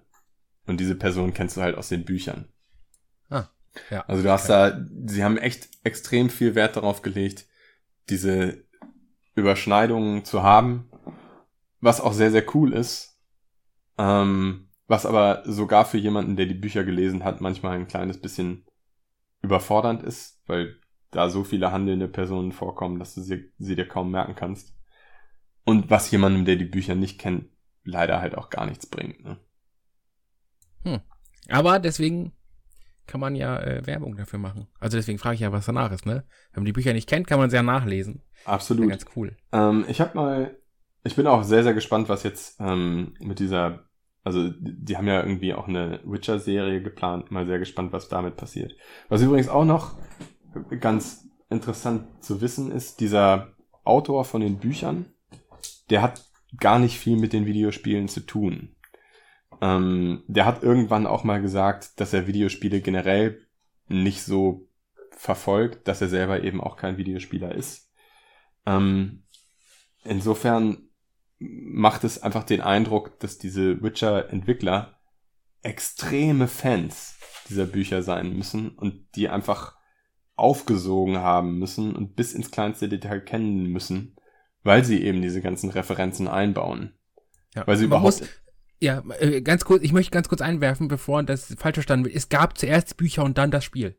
Genau, genau. Das möchte ich, das wollte ich nur ganz kurz sagen. Also jetzt, wenn jetzt die Zuhörer irgendwie denken, "Hä, das verstehe ich nicht, das ist, erst gab es die Bücher und das Spiel wurde dann im Prinzip adaptiert aus den Büchern, ist aber nicht das Buch. Richtig. So.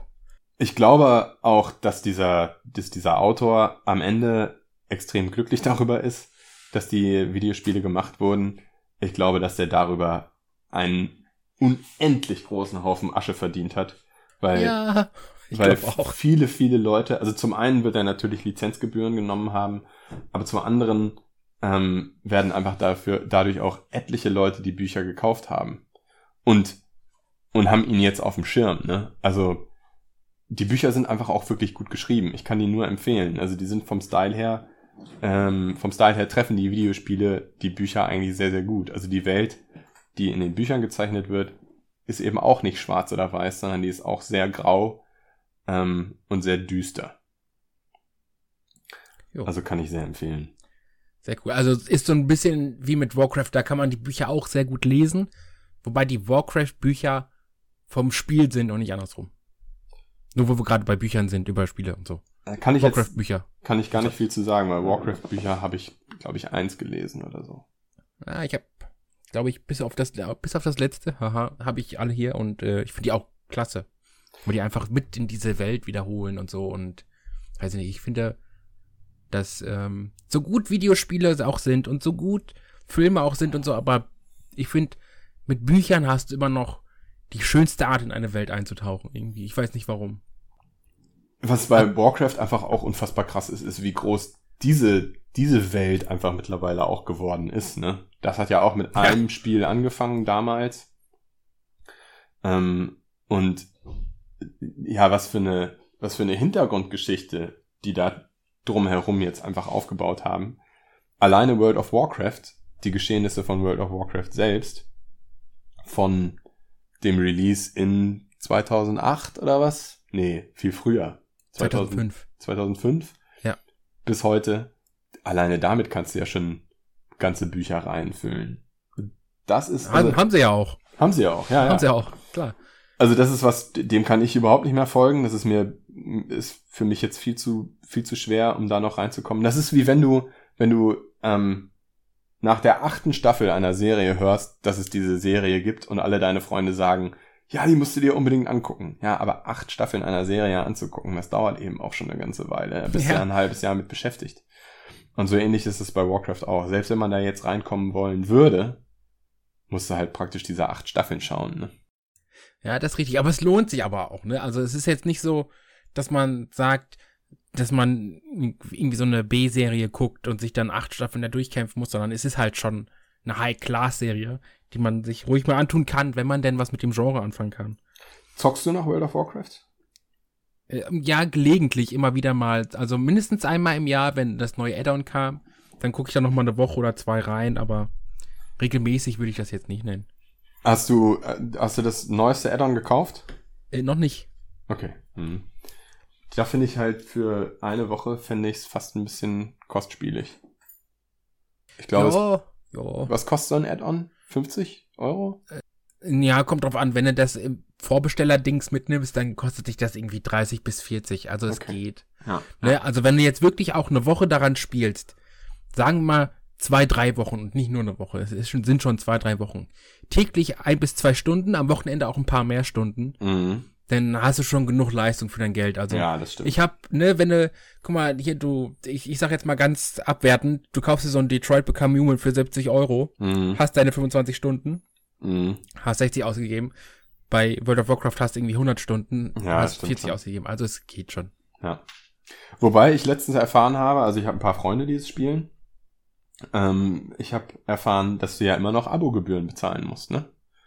Ja, 13 Euro monatlich. Ja. Oder halt, wenn du längerfristig bezahlst für ein Jahr oder so, dann kostet dich das so 10 oder sowas. Aber Ja.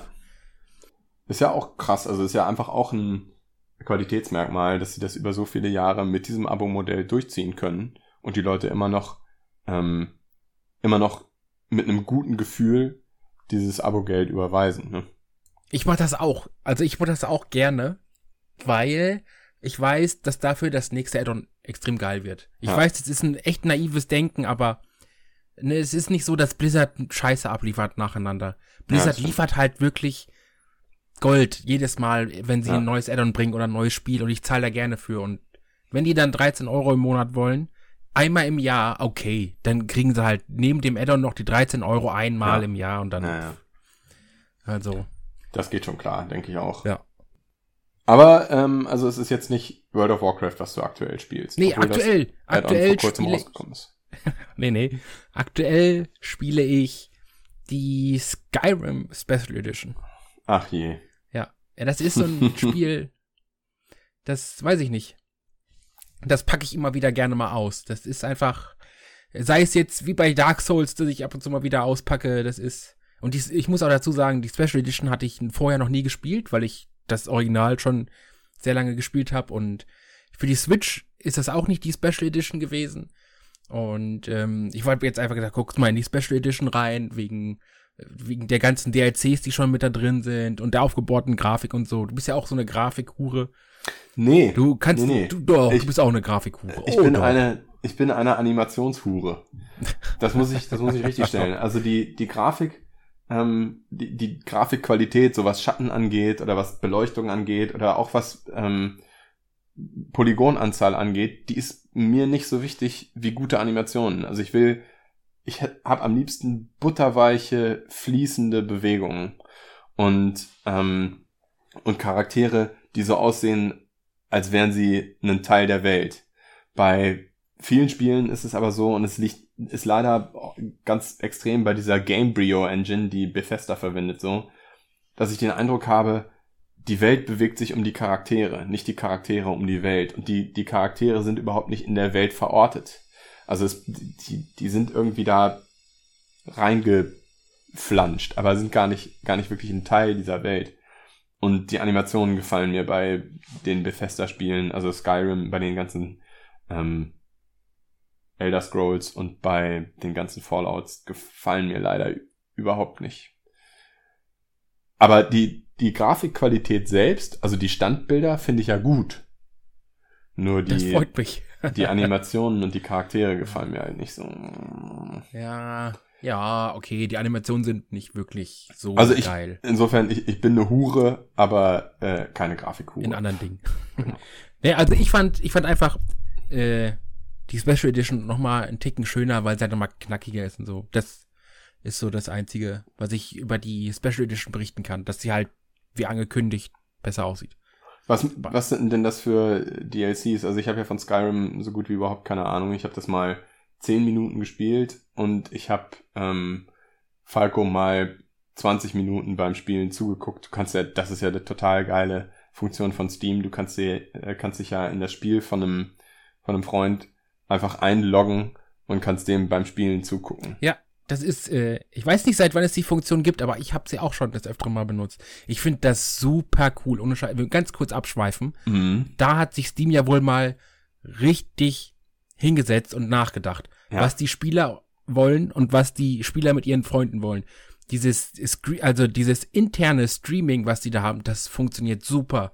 Ja. Richtig cool. Und es ist für eine Verkaufsplattform einfach auch brillant, weil du damit für die einzelnen Spiele natürlich auch eine gigantische Werbung machst. Ne? Wenn, wenn ich jetzt bei Falco dieses Skyrim mir angeguckt hätte und gesagt hätte, boah, das ist ja hammermäßig, hätte ich mir das natürlich sofort gekauft und es ist viel, viel mehr wert, als wenn ich mir einen Trailer oder sogar ein Let's Play von irgendwem anders anschaue, wenn das einer meiner Freunde spielt. Ja. Also ist doch logisch.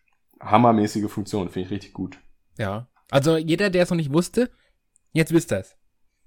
Und es ist vor allen Dingen auch total easy, ne? Du gehst einfach auf diesen Das ist äh, Freundebildschirm, Ja, genau, Freundebildschirm. rechte Maustaste und dann Watch, Watch Game oder so, ne? Ja. Ich glaube, im, im Deutschen ist das beim Spielen zusehen oder sowas. Also, Mhm. das ist wirklich eindeutig. ja, Sehr coole Funktion. absolut. Und äh, lustig, dass du bei Skyrim zugeguckt hast. Ja, also Falco hatte das letztens dann auch mal wieder gespielt. Ich glaube, er hat sich auch irgendwie die Enhanced Edition geholt. Ja. Ähm, und dann habe ich, dann wollte ich einfach noch mal wieder wissen, was das ganze Bohai denn soll.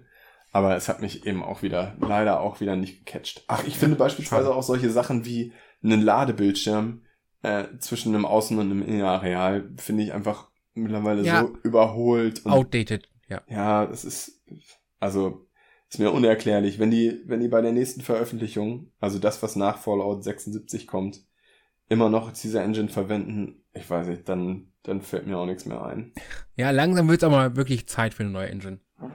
Aber, Absolut, und sie haben ja IPs, Ja. sie haben ja IPs, die wirklich grafischen Bombast abliefern, ne? Das sind Haben dann da, sind da, ja, Bethesda hat doch auch einen Doom und hat auch einen Wolfenstein. Das ja, ist dann aber zwar, so geil sind die jetzt auch nicht. Also die sehen aber taufrisch aus. Also die sehen, sehen, was jetzt zum Beispiel Animationen angeht, sehen die super aus. Und Ja, gut, es ist okay. ein völlig Ja, anderes, völlig anderes Level. Ist natürlich auch keine Open World, ist klar, aber es ist einfach ein völlig anderes Level als das, was Fallout und Elder Scrolls da abliefern. Ja, stimmt. Ähm, aber was, was machen denn die DLCs für Skyrim? Ist das zusätzliche Story oder sind das zusätzliche Mechaniken oder was machen die eigentlich? Äh, te- teils, teils. Ein, ein DLC, äh, Dawnguard, der bringt einen neuen Story-Arc mit rein, mit ähm, einer Vampirseuche. Und dann Mhm. kannst du halt entscheiden, ob du Vampirjäger werden willst oder nicht. Das ist halt so ein Story-Arc und dann hast du da auch nochmal deine eigene kleine Welt im Prinzip auf deiner eigenen kleinen Insel, wo du dann so viele Quests machen kannst und alles. Und auf der anderen Seite ist das, ähm, dass du Häuser besser ausbauen kannst und dass du Kinder adoptieren kannst. Oha. Das ist auch, das finde ich, ja, das ist, oha, ist, äh, weiß ich nicht, ich finde das einfach nett so. Wenn du dein eigenes Haus hast und das auf einer bestimmten Größe ausgebaut hast und du Platz dafür hast und Betten frei hast, dann kannst du dir tatsächlich einfach, ob das klingt so schmutzig, wenn ich das jetzt sage, dann kannst du dir einfach diese obdachlosen Kinder von der Straße holen und denen sagen, dass du sie adoptierst und dann wohnen die halt bei dir. Aber also das Oha war tatsächlich ernst gemeint. Ich finde das schon, schon ziemlich cool. Auch in, Ja. wenn der Charakter ein eigenes Haus hat oder vielleicht kannst du ja sogar in unterschiedlichen Städten eigene Häuser haben. Kannst du, Ähm, in jeder großen Stadt kannst du dir Häuser kaufen. Das finde ich, halt, das finde ich schon echt cool. ja. Und dann kannst du halt auch die lokalen Waisenkinder kannst du halt adoptieren. Es gibt dem Charakter, den du spielst, nochmal so ein bisschen mehr Tiefe und auch so ein bisschen Erdung. Ja. Also ich finde das, finde das schon nicht verkehrt, wenn ein Charakter neben dem Drachen kaputt schlagen und äh, Riesenköpfen noch irgendwie was anderes hat. Ja, das ist richtig. Und dann gibt's noch ein Add-on, aber das weiß ich, eins gab's glaube ich noch, aber da weiß ich nicht, was es macht. Also ich weiß, die beiden großen Add-ons, von denen weiß ich, aber das andere weiß ich gerade nicht. Da Mhm. kann ich ja gerade nicht so helfen. Und dieser Enhanced Edition sind dann wirklich alle drinne, ja? Die jetzt, die Enhanced Edition sieht nicht besser aus, sondern die beinhaltet auch alle DLCs, was ich sehr cool finde. Ah, okay, cool. Und grafische Verbesserungen hatte sie, glaube ich, auch, ne? Ja, wie ja gesagt, aufgebohrt halt, Ja, verbessert. ja, ja. Verbessert, Mhm. ja. Ist halt. Ist schon, wenn man einen Rechner hat, der es schafft, sieht er schon sehr geil aus. Und jetzt muss ich aber auch sagen, was traurig ist, mit Mods sah es vor drei Jahren schon besser aus. Also, wer die normale Version hat mit äh, HD-Mods und Realistic-Mods und so, der hat grafisch nochmal ganz bessere Qualität. Also, Ja, okay. jemand, jemand, der sich die Enhanced Edition kaufen möchte, aber schon die Originale hat, mach nicht. Das lohnt nicht. Nimm Mods. ja. Wobei Bethesda jetzt ja auch diesen Weg geht mit ihrem Creation Club, wo du Mods jetzt auch nicht mehr kostenlos anbieten kannst, ne, sondern du musst sie jetzt offiziell über Bethesda kaufen oder sowas. Ne? Hast du das mitgekriegt? Ich dachte, das hätten sie vor ein paar Jahren mal versucht und es ist mächtig in die Hose gegangen, weil die Leute gesagt haben, was, ihr wollt jetzt für, für Mods, wollt ihr Geld haben, seid ihr voll? Ähm, aber das haben sie jetzt doch durchgezogen, oder was? Ja, ja, also jetzt, ich, das ist mir aktuell nur im Kopf, weil die Enhanced Edition das hat. Ah, da okay. musste halt über den Creation Club gehen, deswegen. Ja, pervers. Also, ich, ich, ich bin da so, bin da auch da wieder so zwiegespalten. Es ist irgendwie, irgendwie total cool, wenn, ähm, wenn Leute Modder für das, was sie erstellen, Geld bekommen oder entlohnt werden. Das finde ich irgendwie nett, weil das auch, damit kannst du natürlich auch die Qualität irgendwo hochschrauben. Ne? Wenn jemand ja. Geld dafür gibt, dann kann er sich, äh, Geld dafür bekommt, dann kann er sich noch ein kleines bisschen äh, stärker darauf konzentrieren, diesen Mod wirklich geil zu machen. Aber oh, auf der anderen Seite ist es auch so merkwürdig, wenn du dann, dann beispielsweise so eine Storefront dazwischen packst und sagen wir, so ein Modder kriegt 2,50 Euro dafür, wenn jemand seinen Mod runterlädt. Aber von diesen 2,50 Euro will doch Bethesda garantiert ein Drittel haben. Und Bethesda kriegt dann einfach dieses Drittel wofür nochmal? Ja, es ist. Fürs Verlinken. Ja, fürs Verlinken. Das ist halt auch irgendwo. Ja. Ach, ich ja. weiß nicht. Auf der anderen Seite stellen sie ja auch die Plattform für diese Mods zur Verfügung. Ja, ich, ich ja. weiß es nicht. Ich glaube, ich glaube, mein Hauptproblem ist, dass es bei Spielen, die ich richtig geil finde, häufig keine Mods gibt, für die es sich lohnen würde, Geld zu bezahlen. Ja, aber was, was spielst du auch schon, was Mods brauchen würde, ne? Du spielst ja eh nur die High-Class-Dinger. Richtig. Und die sind ja, so wie sie sind, eigentlich schon perfekt. Ne Witcher 3. Was willst du da für Mods machen? Naja, also äh, für Witcher 3 könntest du ja eigentlich genau die gleiche Art von Mods machen wie bei Skyrim, oder? Also äh, vielleicht. Ja, aber hast du ja mit Blood and Wine. Genau. Also da hast du genau. ja die richtigen DLCs. Da hast du die aber Mods, DLCs, Mods sind ja, ne, also in meinen Augen sind Mods ja kleinere Pakete, die zum Beispiel, wie gesagt, deine Grafik aufwerten oder die ähm, neues Waffenset reinbringt oder die Waffen anders aussehen lässt. Weißt du, so mhm. kleine Sachen, die nicht als DLC durchgehen können, weil sie zu wenig tun.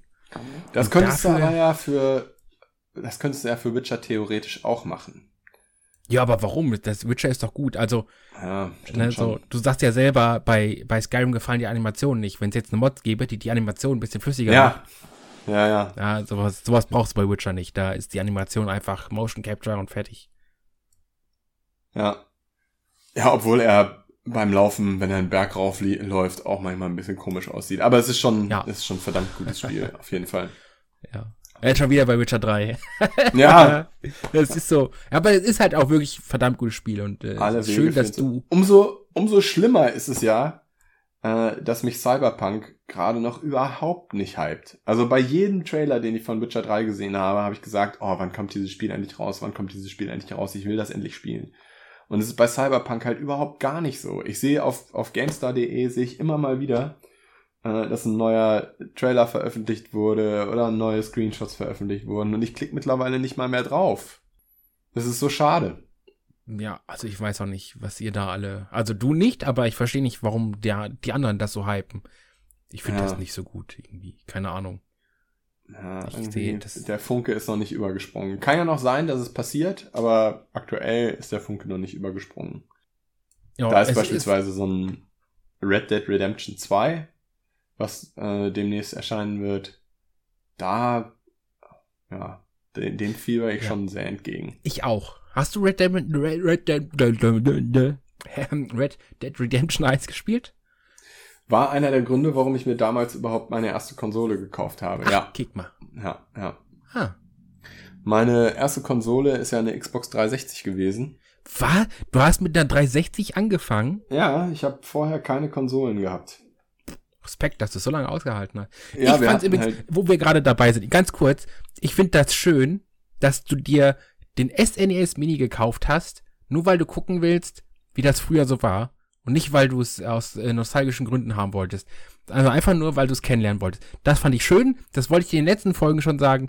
Jetzt passt es gerade ein bisschen. Von daher fühl dich äh, gelobt gehuselt. Oh, juhu. Ja, ähm, bin ich auch, obwohl ich sehr wenig drauf gespielt habe, ich bin immer noch froh, dass ich einen hab, Ähm, und ich würde auch wirklich gerne da nochmal wieder einsteigen, wenn ich nicht diese aktuellen AAA-Titel hätte, äh, die ich durchspielen, durchspielen möchte. Aha, da ist ja auch noch ein, ein God of War, ist ja auch noch in meinem Pile of Shame. Ähm, das möchte ich auch, oh, damit möchte ich auch gerne mal wieder ein bisschen Zeit verbringen.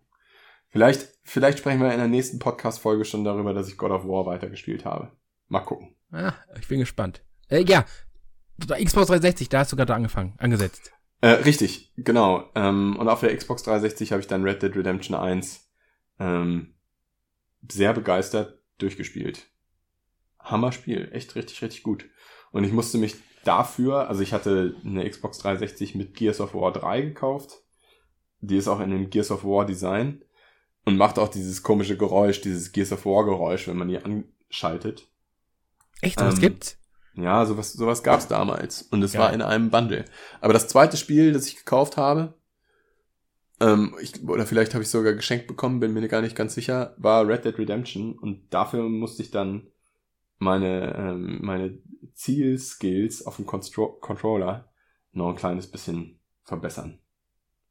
Ja, Obwohl es ja nicht ganz so schwer zu zielen ist wie bei Gears of War, ne? Aber trotzdem. Ja, ich cool, das ist echt mit der 360, das ist so, wenn du, wenn du heutzutage anfängst und WoW als MMO direkt anfängst, weißt du so, das ist so High ja. Class direkt. Ja, ja, genau. Das ist so schon cool. Ja. Was ah. ist denn, weißt du, weißt du noch, was äh, dein erstes Spiel war, das du je gespielt hast? Ich, wir hatten das, glaube ich, schon mal, aber ich habe es gerade vergessen. Das, das allererste, das ich jemals gespielt habe? Ja, das allererste. Ähm, wir hatten zu Hause so ein Atari, oh, wie hieß denn das noch? 2600, 3600? Ich bin mir nicht sicher. Äh, 2600 oder 3200? Dann glaube ich 2600. Und da hatten wir, das sind, werden auch die ersten Spiele sein, die ich gespielt habe. Äh, wir hatten da sowas wie Dick Duck und Pitfall Harry und River Raid hatten wir da drauf. Ähm, und das werden die ersten Spiele sein, die ich gespielt habe. Ich habe dann etwas später bei einer Nachbarin sogar auch noch das Pong gespielt. Ähm, aber das war später als das Atari-Ding. Also schon relativ früh. Ich war ziemlich jung, würde ich sagen. Ja. ja. Du bist ja auch schon ziemlich alt. Ich bin wer auch ziemlich jung ist, alt. Wer ziemlich jung war, ist ziemlich alt. Ja. Deswegen ist das äh, so. Ja. ja. Mittlerweile bin ich ah. ziemlich alt. Ich, also ich weiß halt, wovon ich rede. Ich habe diese ganze Entwicklung mitgemacht und die Spiele, die ich gut finde, sind auch verdammt nochmal gut. So sieht's aus. Für diese dich, ganzen, ja. diese ganzen jungen Hüpfer, die irgendwie, keine Ahnung, im Jahre 2000 geboren sind, die wissen ja gar nicht, wie das alles angefangen hat. Die können ja gar nicht beurteilen, was gute Spiele sind. So sieht's doch aus. Kann ich so unterschreiben. Ich, ich, hasse, ich, ich finde, ohne jetzt mal äh, ein bisschen Spaß beiseite, ich finde die aktuelle und moderne Spielekultur finde ich furchtbar. Einfach weil das äh, so in Richtung Casual geht, immer mehr, das weiß ich nicht. Das war früher, früher, ich möchte damit nicht sagen, dass Spiele früher schwerer waren, sondern ich möchte damit einfach nur sagen, dass Spiele für eine andere Art von Spielern gemacht worden ist. Und nicht für dieses Breite heutzutage. Mhm. Das ist einfach so. Ich, ja. So. Äh, also ich ein bisschen anders. Also ich finde es eigentlich total geil, dass wir mittlerweile mit Fug und Recht behaupten können, dass irgendwie 70 bis 80 Prozent der Bevölkerung Gamer sind. Ähm, weil ich Spielen einfach so cool finde. Und deswegen finde ich es cool, wenn das andere Leute eben auch machen. Ähm, und dass beispielsweise diese ganzen Casual Games auf ähm, Smartphones erscheinen, finde ich persönlich echt ganz gut, weil man dann Gaming ist sozusagen in der Mitte der Gesellschaft angekommen. Ähm, es, es würde heute wahrscheinlich niemand mehr auf die Idee kommen, äh, jemand, der von sich selbst behauptet, Gamer zu sein, den als Nerd abzustempeln. Das ist einfach, das ist einfach, mittlerweile sind Games Mainstream und ich mag das ganz gerne, ähm, weil es die, das Verständnis für Gamer vergrößert hat. Man, man wird nicht mehr so, äh, so in der Ecke gedrängt und vor allen Dingen, ähm, die Bandbreite der Spiele, die hergestellt wird, ist dadurch viel, viel größer geworden. Also es werden eben nicht mehr nur Spiele für die kleine Zielgruppe der 20 bis 35-jährigen Männer gemacht, sondern es werden mittlerweile Spiele für Fünfjährige bis 85-Jährige gemacht. Völlig egal, ob das Männer oder Frauen sind. Ähm, und das finde ich, finde ich gut, weil man dadurch auch seine eigenen, seinen eigenen Horizont erweitern könnte, wenn man das denn wollte. Ich spiele ja sowieso immer nur ein und dasselbe Spiel. Das, wobei man dem, dem Protagonisten über die Schulter guckt, wie er über irgendwelche Hecken rüberspringt, äh, Sachen abschießt oder äh, Sachen mit dem Schwert ein Stück gehackt. Aber theoretisch hätte ich heute die Möglichkeit, mir viel, viel, eine viel, viel größere Bandbreite an Spielen anzugucken als vor 20 Jahren. Und das finde Ja. ich gar nicht so verkehrt. Das stimmt. Ja, aber moment- momentan, ich habe das, ich habe das Gefühl, dass momentan auch sehr viel Ego-Shooter unterwegs ist und das ist auch so ein bisschen schade. Aber Mhm. das wäre jetzt auch nicht das erste Mal, dass wir uns darüber unterhalten, dass Das ich keine, keine Ego-Shooter mag. Das äh, weiß mittlerweile jeder. Aber Ähm, ja, Es ist auch so, ich, ich behaupte von mir selbst auch, dass ich ein verhältnismäßig schlechter Spieler bin. Also ich habe nicht so, so total große Skills oder so. Insofern kommt mir das eigentlich ganz zugute, wenn ein Spiel auch ein, ein Tutorial hat äh, und wenn es auch einen normalen Schwierigkeitsgrad gibt und nicht nur hart und ultra hart. ja, also du, wie gesagt, das, es geht mir nicht um die Schwierigkeit an sich, es geht mir einfach nur um die Art der Mhm. Spiele und so. Und Mhm. Naja. Äh, Wo wir gerade bei Red, Red Dead Redemption waren, habe ich noch eine äh, Frage, die so ein bisschen allgemeiner wird. Was äh, hast du noch ein Spiel im Kopf, was außer Red Dead Redemption ein sehr trauriges Ende hatte oder wo du insgesamt sagst, das war extrem traurig? Ähm, also das erste, was mir jetzt einfällt, ist sowas wie Life is Strange. Life is Strange und dann auch das Life is Strange Before the Storm. Die enden nicht unbedingt auf einer positiven Note. Also danach sitzt man erstmal vor seinem PC und denkt, wow. Ja. Ich glaube, das Kann wäre ich- das, das erste, was mir einfällt. Also es gibt vieles, vieles Traurige, wo ich sagen muss, okay, das war traurig. Hm. Äh, ich hätte jetzt aber auch Life is Strange gesagt, aber nicht das Ende, sondern eher, uh, jetzt wird aber ein bisschen gespoilert. Darf man schon? Ja, komm, wir spoilern mal, komm. Äh, mich hat's eher fertig gemacht, als ihre beste Freundin, ich weiß gar nicht mehr, wie sie heißt. Zoe? Chloe. Chloe, nicht Ja. Zoe. Zoe ist äh, Resident Evil 7. Äh, als Chloe auf einmal im Rollstuhl gesessen hat, weil sie Boah. halt, das war so ein Tritt in die Eier, Alter, ja. weil das war, also das war einfach richtig, ich war richtig geschockt. Und dass du das ganze Kapitel danach noch mit dieser kranken Chloe spielst, also mit, mit dieser Chloe spielst, nicht, nicht als sie, sondern dass sie dabei ist und so, das war einfach so hart und das hat mich echt fertig gemacht. Das ja, war, ich krieg gerade richtig Gänsehaut. ja, ich, ich auch, weil das Ja. ist einfach so ein Moment, damit hätte halt nicht, ne, also jeder, jeder sagt hier, Final Fantasy VII, der Tod von dieser einen komischen Tussi, die mir total egal ist, die war so traurig und Ende von Red Dead Redemption war so traurig. Ich finde, die Stelle war auf eine andere Art traurig und die war auf eine andere Art viel intensiver. Also, Ja, vor allen Dingen, weil ich damit auch nie gerechnet hätte, ne? exakt, Gerade, das, gerade weil die ja vorher, die ist so unglaublich vital und die ist so, so unglaublich aktiv. Und in, in der Episode, ich glaube, es ist ja eine Episode von diesen mehreren Episoden, ähm, die das Spiel hat, da ist sie eben genau das Gegenteil. Und vor allen Dingen, das, das Fiese ist ja, da hat sie verdammt nochmal ihren Vater wieder und sitzt aber selber im Rollstuhl. Boah, das ist schon, das ist schon echt brutal. Weil es in der Konsequenz eben bedeutet, du kannst für sie, du, du kannst die Zeit für sie nicht so beeinflussen oder die Ereignisse für sie so beeinflussen, dass alles gut ist. Dieses Mädchen muss eben entweder das eine oder das andere sozusagen erleiden. Und das ist, das ist schon ziemlich brutal. Das ist schon sehr Ja. heftig, ja. Und es ist halt auch so ein Ding, das hast du vorher nicht gehabt. Also, es ist einfach, ja, du hast vielleicht mal Charaktere, die krank sind. Mhm. So, äh, sei es jetzt ein Uncharted oder ein Tomb Raider, wo kranke Menschen drin vorkommen, aber du hast halt nie wirklich dieses, äh, dieses reale, es gibt Menschen, die sind an den Rollstuhl gefesselt, weil sie querschnittsgelähmt sind. Es gibt Mhm. Menschen, die sind bettlägerig, weil sie sich nicht bewegen können. Das hast du im Videospiel normalerweise nicht. Mhm. Aber das Videospiel nimmt einfach deine beste Freundin und haut dir dieses ernste, traurige Thema sowas von unerwartet um die Ohren, dass es einfach funktioniert. Eben weil es das nicht gibt. Wäre sie erschossen worden, ganz im Ernst, das wüsste man, das wüsste man jetzt nicht mehr. Ja, Wenn es eine ja. Episode gäbe, wo die erschossen worden wäre, pff. Aber dadurch, dass man dieses so realistische Bild von, von einer Behinderung nimmt und dem unerwartet ins Gesicht drückt, funktioniert das so gut. Das ist immer so, wenn mich einer fragt, und was ist das Traurigste so, dann kann ich immer nur diese Stelle erwähnen, weil mhm. das einfach, das hat gezündet. Das funktioniert auch heute noch. Verrückterweise ein Spiel, was ja solche, solche Themen des normalen Lebens, die einfach zu der normalen Welt dazugehören, interessanterweise aufgreift, ist das neue Wolfenstein, ne? Ich hätte Ach. das, hätte das nie gedacht, also ich hätte nie gedacht, dass diese Wolfenstein-Reihe irgendwann mal zu dem Punkt kommt. Hast du es gespielt? Hast du hast du ein bisschen was gesehen? Nee, weder noch. Es ah ja, ist ja ein Ego-Shooter. Ja, okay. Ähm, ich gucke mir das halt gerade im Let's Play an. Aber das beginnt auch damit, auch das werde ich jetzt einfach mal spoilern. Äh, es beginnt damit, dass der Charakter im Rollstuhl sitzt.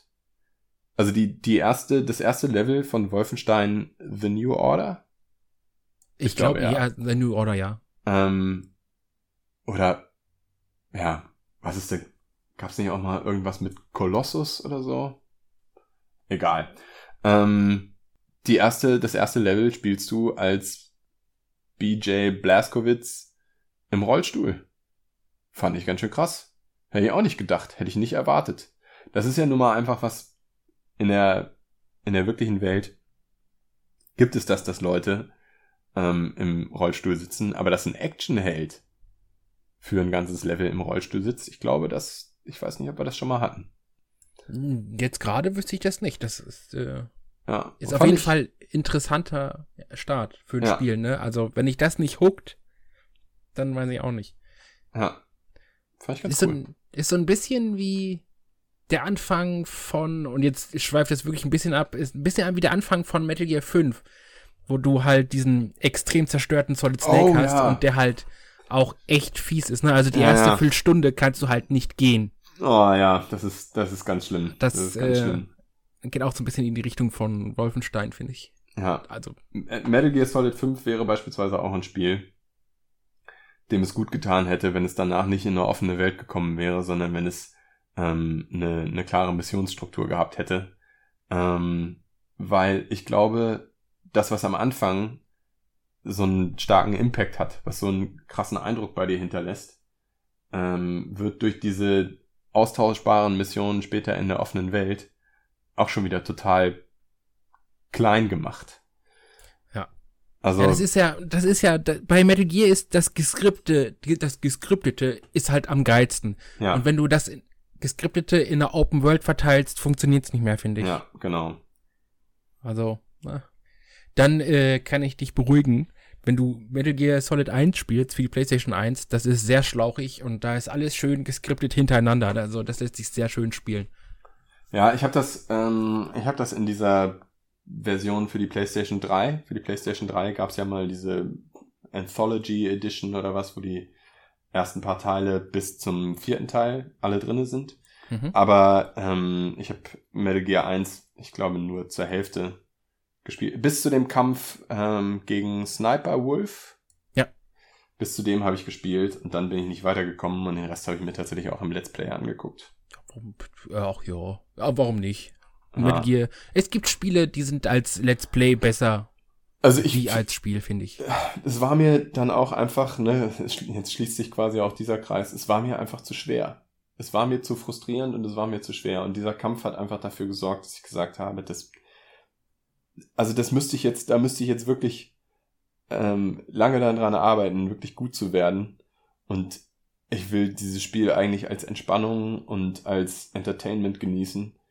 Ähm, und ich möchte wissen, wie die Story weitergeht, aber ich möchte nicht 40 Mal an dieser Stelle sterben, bis ich dann endlich gut genug bin, um diesen Scharfschützen zu besiegen.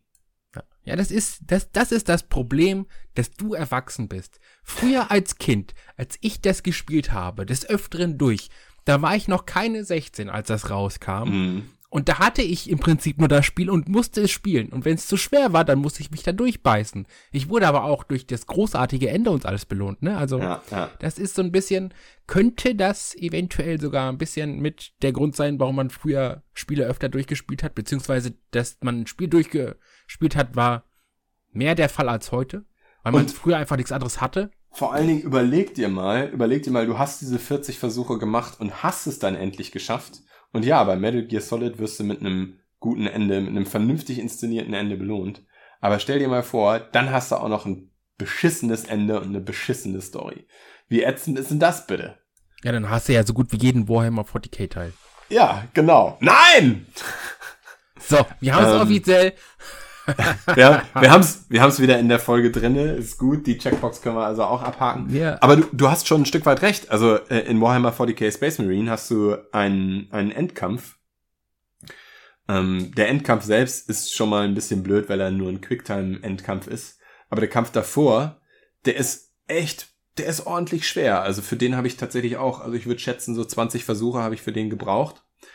Ähm, und dann war das Ende, was danach kommt, ein bisschen unbefriedigend. Es war relativ kurz und es endet auf einen krassen Cliffhanger.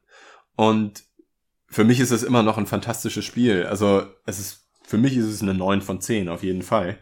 Aber das ist natürlich auch meine persönliche Vorliebe. Aber das, das Ende belohnt einen eigentlich nicht für diesen relativ schweren Vorendkampf, finde ich. Und das ist, ich finde, das ist ein Problem von mittelmäßigen Spielen, wenn sie auf der einen Seite dafür sorgen, dass du dich da wirklich reinarbeiten musst, dass du wirklich besser in dem Spiel wirst. Und wenn sie dann nicht mal einen vernünftigen Payoff am Ende haben, das ist, ist ein, ist bitter. ein Problem. Das ja. ist bitter, ja. Ja.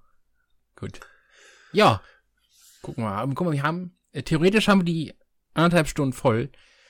Das heißt, wenn du noch was Wichtiges hast, können wir gerne noch drüber reden. Wenn du nichts mehr Wichtiges hast, dann äh, könnten wir uns auch freundlich verabschieden und uns fürs Zuhören bedanken.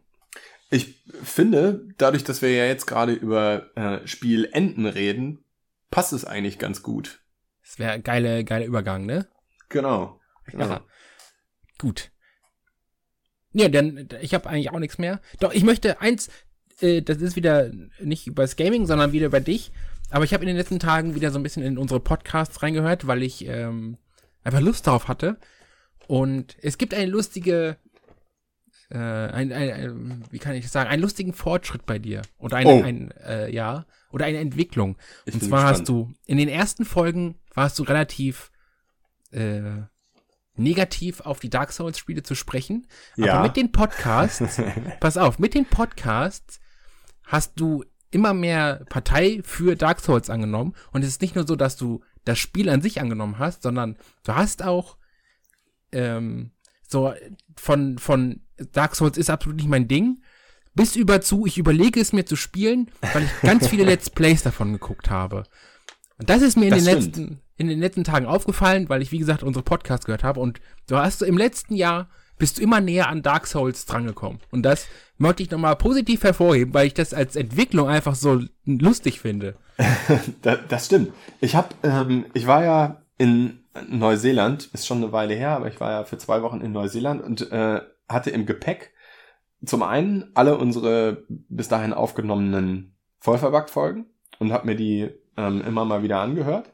Ich hatte aber auch im Gepäck ähm, mir, ich glaube, so 10, 15 Let's Play-Folgen von Dark Souls 1 runtergeladen. Und die habe ich, die habe ich tatsächlich immer, wenn ich so abends nichts zu tun hatte oder wenn mir irgendwie auf andere Art und Weise langweilig war und ich jetzt nicht rumlaufen wollte, habe ich immer mal wieder in so eine Let's Play-Folge reingeschaut. Und ich habe das Spiel nicht komplett durchgeguckt. Dafür hat die Zeit auch einfach nicht gereicht. Aber was ich da gesehen habe, ich, also wie gesagt, ich kann diese Faszination für das Spiel, kann ich schon, schon sehr gut nachvollziehen. Und ich würde auch wirklich gerne irgendwann nochmal versuchen, da reinzukommen.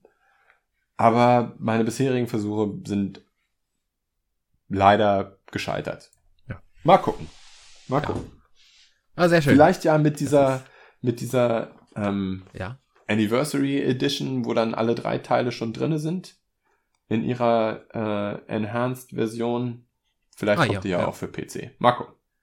Wäre cool. Auf jeden Fall, das wollte ich auch nochmal herausstellen, äh, weil ich das echt lustig fand. So, In der ersten Folge, ah, Dark Souls, kannst du wegschmeißen. Dann irgendwie in der achten Folge irgendwie, ja, also ich habe da jetzt so ein paar Let's Plays geguckt und dann in der 16. Folge sagst du irgendwie, also ich bin jetzt schon bei Folge 26 von dem Let's Play und das ist voll interessant und ich kann mich da echt gut reinversetzen und so. Und ich warte jetzt halt auf die Folge in, weiß ich nicht, in sechs, sieben Folgen, wo du sagst, äh, so, ich habe jetzt Dark Souls Remastered als letztes Spiel, weißt du, auf diese Folge warte ich jetzt. Ich habe den Endboss gelegt. Es ist so, ja, ich habe den Endboss gelegt, ich habe die Credits gesehen oder so, weißt du, so, darauf warte ich jetzt. Ja. Das wäre so eine schöne, perfekte Entwicklung von mir. Es war wirklich, wirklich unterhalten, wenn man mal darauf achtet, wie wir uns entwickeln. Es ist schon echt cool gewesen. Also, kannst du noch mal reinhören und auf dich selber achten, dass du äh, immer mehr pro Dark Souls wirst und immer mehr proaktiv vor allem. Das fand ich sehr cool. Ja, werde ich machen. Bin ich ja. gespannt. fand ich sehr geil. Wollte ich unbedingt öffentlich zugeben, weil wenn du öffentlich meckerst und äh, ich dich öffentlich anmecker, dass du äh, keine Ahnung hast von Spielen, kann man dich auch mal öffentlich loben, wenn man merkt, dass du dich verbesserst, ne? Oh, wir werden, wir werden so. alle weich auf unsere alten Tage. Wir werden alle weich. Ja, das sage ich dir.